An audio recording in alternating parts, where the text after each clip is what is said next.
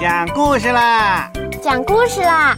讲故事啦！讲故事啦！嘘，咿呀故事乐园，宝宝的故事小乐园。大家好，我是小易，今天由我来给大家讲故事哟，一起来听吧。肚子里有个火车站，作者德国鲁斯曼安娜，翻译张震。北京科学技术出版社。美味食物进嘴巴，牙齿把它咬成粒，颗粒来到肚子中，精灵把它变成泥。火车厢被装满了，一路飞驰不休息。肚子里的火车站每天都在陪伴你。这个小姑娘叫茱莉亚，她刚刚从幼儿园出来，走在回家的路上，突然，茱莉亚听到了一阵咕噜噜的声音。这个声音是从她的肚子里发出来的。茱莉亚不知道，她的肚子里有一个火车站，肚子精灵们就住在这里。他们的工作是把食物弄成泥。这会儿，小精灵们都懒洋洋地躺着，因为大家无事可做。火车也停在那里，整个肚子火车站里静悄悄的。突然，那奇怪的声音又响了起来。原来是一个小精灵睡着了，他在梦中偶尔打起响亮的呼噜，这就是茱莉亚听到的咕噜噜的声音。茱莉亚终于到家了，一顿美味的午餐正摆在桌子上，她开始狼吞虎咽地吃起来。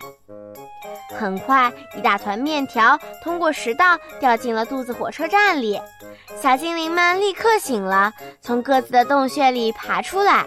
准备开始工作，他们都是一些非常勤劳的小家伙。可是这次的情况让他们吓了一跳，又粗又长的面条落下来，把他们缠住了；整片的生菜叶飘下来，像床单一样把他们裹住了；大肉块沉甸甸的，像石头一样四处乱滚。火车站里乱作一团，小精灵都生气的大叫起来。这个茱莉亚根本就没有好好嚼嘛，总是什么都靠我们。这些食物太大了，我们怎么办啊？尽管生气，小精灵们还是开始工作了，不然还能怎么办？火车必须准时出发，但是要把这么一大堆食物弄碎，要花很多很多时间和力气，因此工作进展得很慢。食物越来越多，堆得像小山一样高。这时出事了，一大块东西不偏不倚地砸到了一个小精灵的脑袋上，他立刻晕了过去。在幻觉中，他成了一名导游，带着游客在肚子火车站里参观。小精灵告诉游客们，如果所有食物都被嚼得很碎，那落下来的就会是小段面条、小片菜叶、小块苹果和小肉丁。即使它们掉在哪个小精灵的头上，也不会把它弄疼。我们会很快地把食物装进火车车厢，还会在里面加上很多液体。这些液体对消化非常重要。最后，我们会把液体和食物搅在一起，让它们变成泥。这个过程对我们来说特别有趣。一切都准备好，火车就可以出发了。小精灵司机会跳到火车头上，激动地等着门卫打开大门。这扇大门是通往小肠的入口。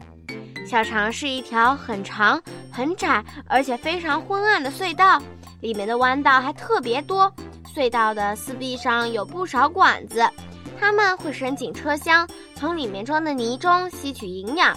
然后再把营养输送到血液里，然后火车会载着车厢里剩下的没用的东西继续往前开，穿过大长隧道，最后到达终点。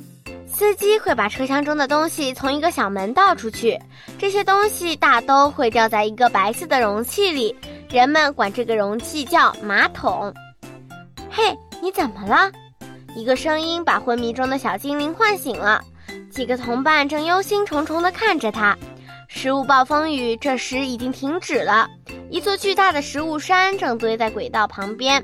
车站里空荡荡的，只剩下最后一列火车了。其他火车都装满泥出发了。没有了那么多火车，这座食物大山怎么被运走呢？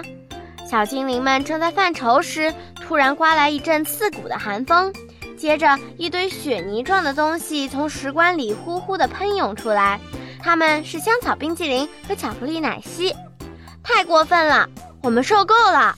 小精灵们在冰天雪地中大声抗议道。火车站里的温度越来越低，最后一列火车被冻在轨道上了。小精灵们开始举行抗议活动，他们大声地喊着口号，气呼呼地砸墙，使劲跺脚。这下茱莉亚可惨了，她的肚子开始疼起来。茱莉亚生病了，因为她吃的太多太快了。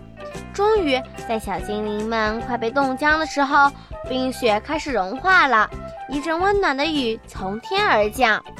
原来，茱莉亚正躺在床上喝热水。她的肚子上还放了一个热水袋。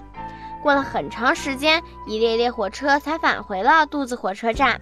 此时，它们已经被卸空了。小精灵们把剩下的食物装进车厢，大山慢慢的消失了。小精灵们现在又可以休息、玩耍和美美的睡觉了。茱莉亚感觉好多了，她的肚子不疼了。她高兴地翻了许多跟头。肚子火车站里的小精灵们感觉好像坐上了过山车，他们已经分不清哪儿是上哪儿是下了。故事讲完了，小朋友们喜欢这个故事吗？小易很喜欢哦。大家知道茱莉亚为什么肚子疼吗？